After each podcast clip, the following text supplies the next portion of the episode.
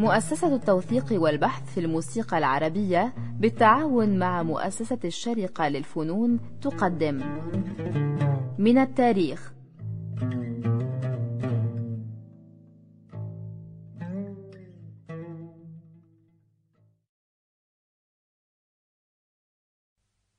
أصدقائنا المستمعين أهلا وسهلا بكم في حلقتنا الرابعة والأخيرة في هذه السلسلة التي نتحدث فيها عن سيرة حياة عبد الحمولي الشخصية والفنية وسيرة عصره كمان.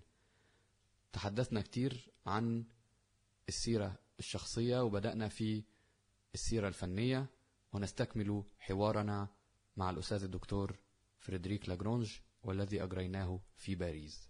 تلحين عبد الحمولي كانت كلها أدوار صح؟ هي تقريبا كلها أدوار باستثناء أظن بعض القصائد.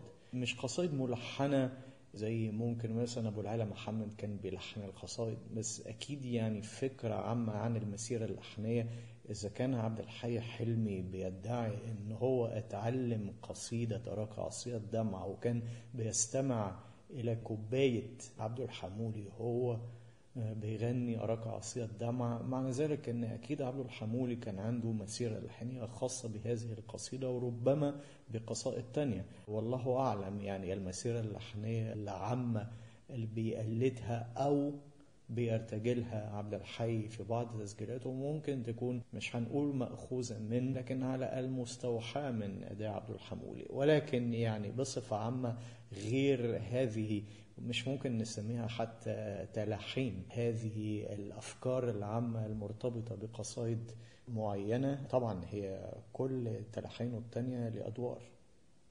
زي؟ الله يصون دولة حسنك وغرامك علمني النوح وكنت فين والحب فين. حتى شوف الخلع بيدعي أهين النفس وتذلل إليكم للحمولي مع أن في مصادر تانية بتقول إنها لملحن تاني. ده أحمد أبو غنيم.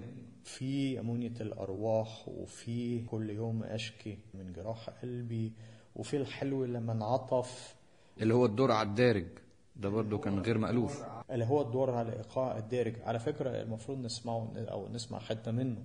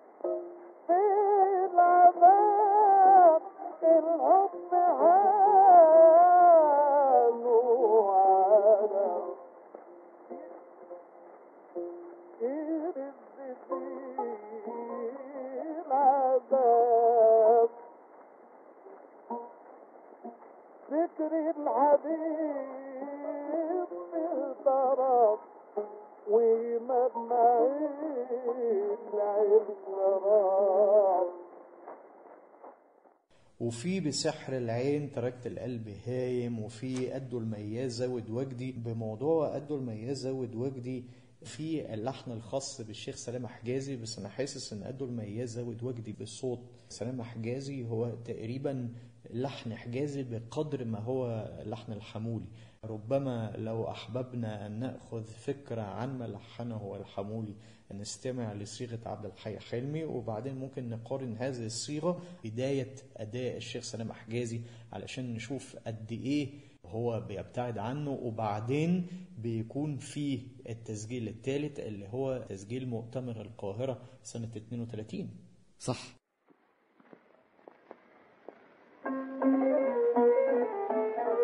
اسطوانات اوديون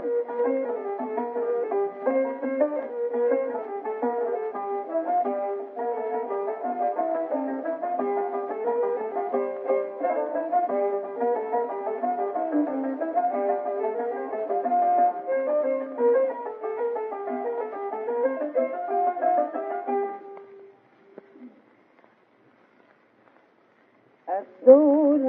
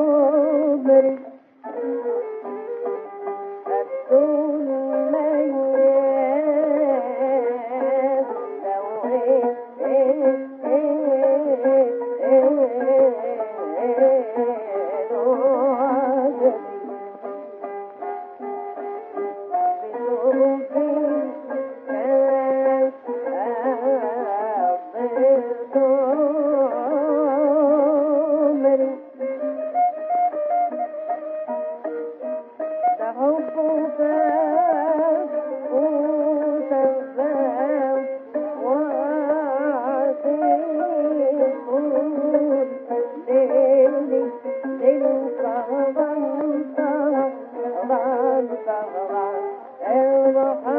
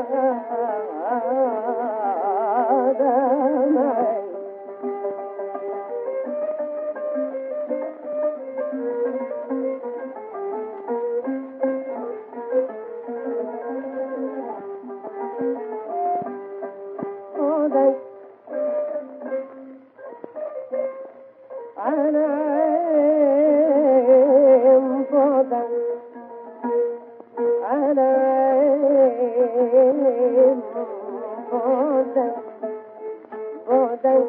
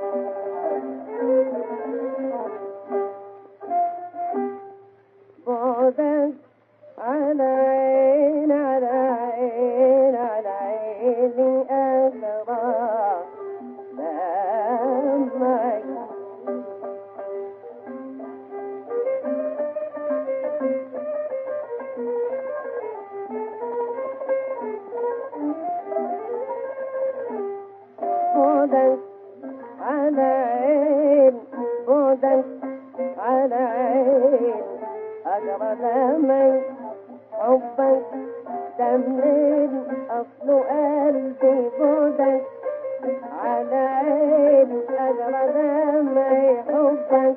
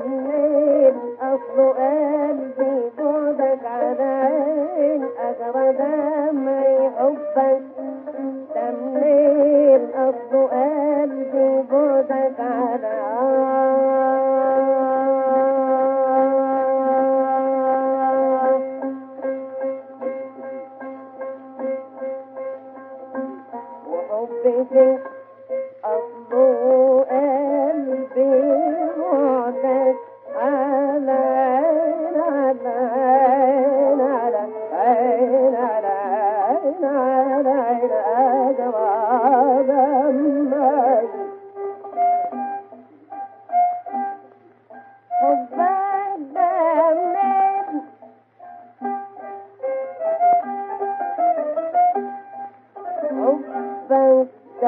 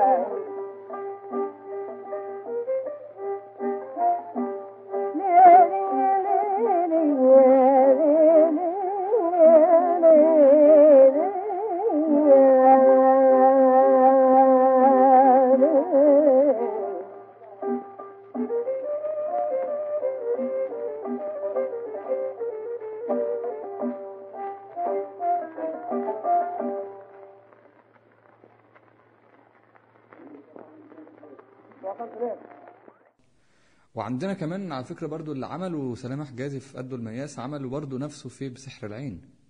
تمام. وده دليل على هذه العلاقة الجدلية اللي كنا بنتكلم عنها بين الملحن والمؤدي المبتكر. في واقع الأمر بمقياس خليل مطران سلام حجازي اخترع على اختراع في عبده. بالظبط. آه.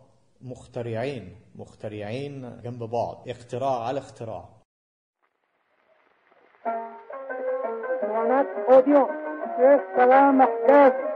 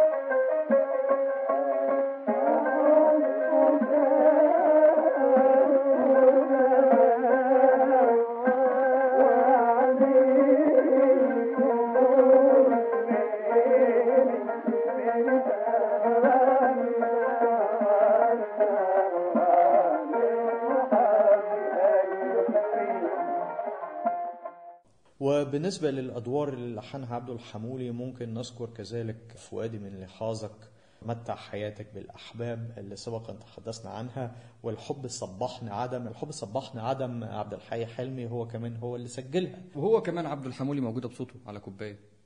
آه فنسمعها بقى. يلا.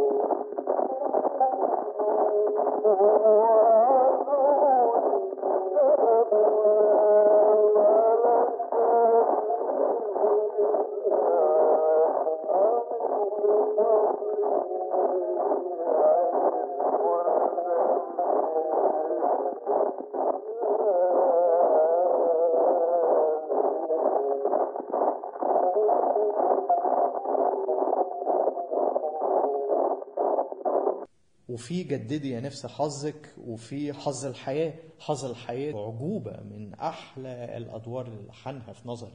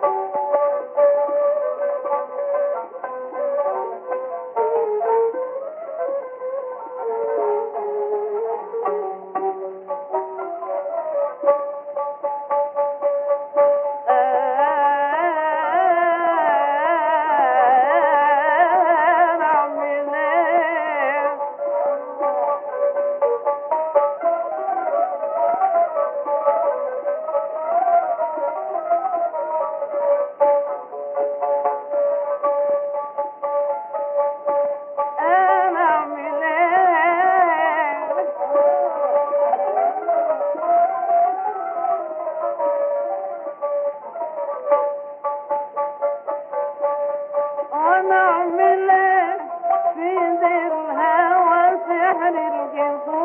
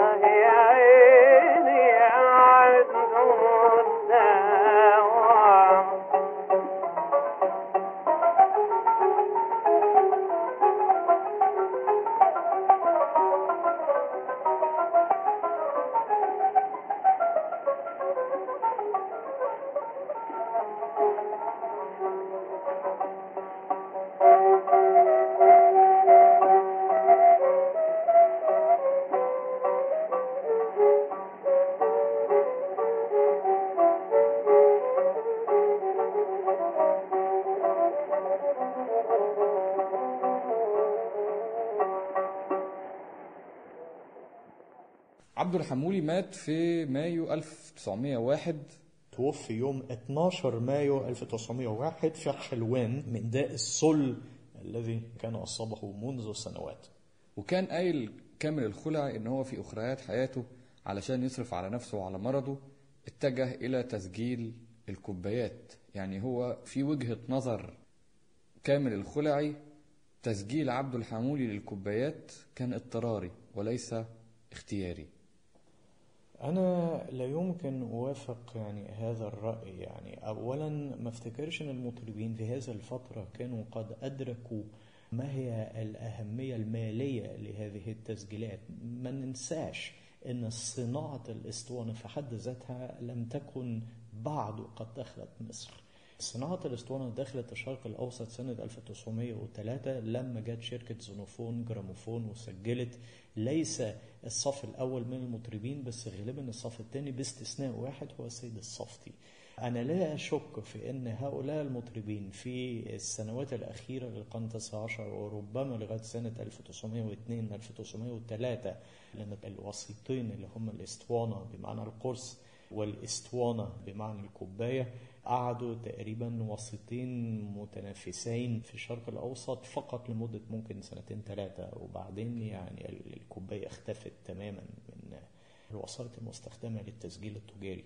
إنما بالنسبة لواحد زي سلامة حجازي أو عبد الحمولي أو يوسف المنيلاوي حتى اللي سجلوا أصواتهم في عدد محدود من الكوبايات أظن إن كان شغلهم الشاغل هو تخليد صوتهم يعني خاصة واحد زي عبد الحمولي.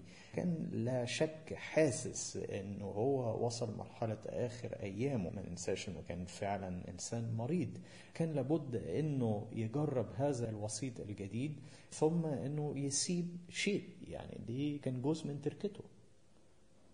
أنا أوافقك شخصيا لكن كان لازم نعرض اللي قاله آه، كامل الخلعي طب إيه رأيك نختم بإيه؟ نختم بكوباية من الكوبايات خاصة ان أنا لغاية التسعينات من القرن الماضي الواحد ما كانش ممكن يسمع إن هذه الكوبايات إلا هذه الإسطوانة اليتيمة والإسطوانتين اليتيمتين في الواقع. نقل من كوبايات على إسطوانات اتعملت من قبل شركة مشيان في سنوات الحرب العالمية الأولى والجودة منخفضة إن لم نقل معدومة تماما ودي خروشة أكتر منها صوت عبد الحمولي اللي بيتسمع من الاسطوانة ولكن في بداية هذه الألفية أولا تم نقل عدد من الكوبايات بصوت عبد الحمولي وغير عبد الحمولي من قبل جامعة كاليفورنيا جامعة جنوب كاليفورنيا في سانتا باربارا وهذه التسجيلات في متناول الجميع المطلوب فقط الذهاب إلى موقع University of California سانتا باربارا ويتاح للجميع أن يقوم بتنزيل هذه الملفات الصوتية. وأخيرا مؤسسة التوثيق والبحث في الموسيقى العربية أي محسوبتك يا سيدي ومحسوبة الجماهير هي التي قامت أيضا بشراء عدد من هذه الكوبايات من مجموعات خاصة في مصر والصوت اللي طالع من هذه الكوبايات هو بدون مبالغة أحسن بكثير من الصوت المسموع من النقل الذي تم في كاليفورنيا في سانتا باربرا وخلينا نسمع حتة بقى من صوت عبد الحمولي. ماشي يا مولانا نسمع حتة من صوت عبد الحمولي. وقبل ما نسمع نقول إنه عبد الحمولي لما مات رثته مصر كلها تقريبا. وخاصة أمير الشعراء أحمد شوقي بيه.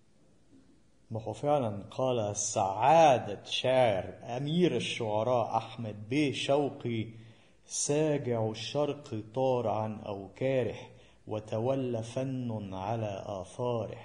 سلب الفن ألحن الطير فيه والمتين المكين من أوتاره. عبد بيد أن كل مغن عبده في افتنانه وابتكاره. كان مزماره فأصبح داود كئيبا يبكي على مزماره. معبد الدولتين في مصر إسحاق السميين رب مصر وجاره. في بساط الرشيد يوما ويوما في حمى جعفر وضاف ستاره. يسمع الليل منه في الفجر يا ليل فيصغي مستمهلا في فراره. فجع الناس يوم مات الحمول بدواء الهموم في عطاره.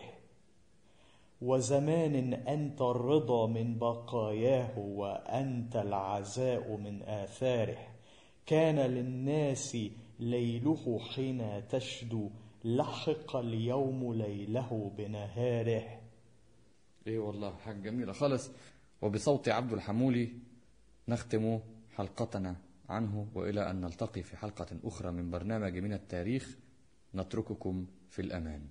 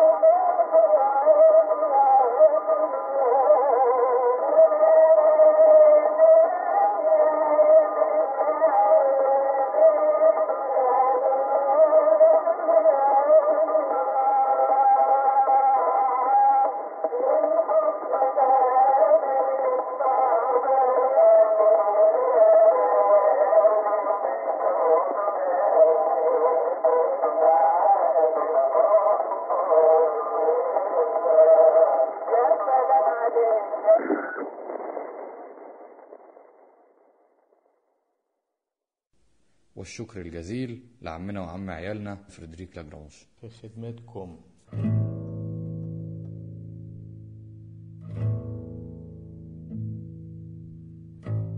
من التاريخ. فكرة وإعداد مصطفى سعيد.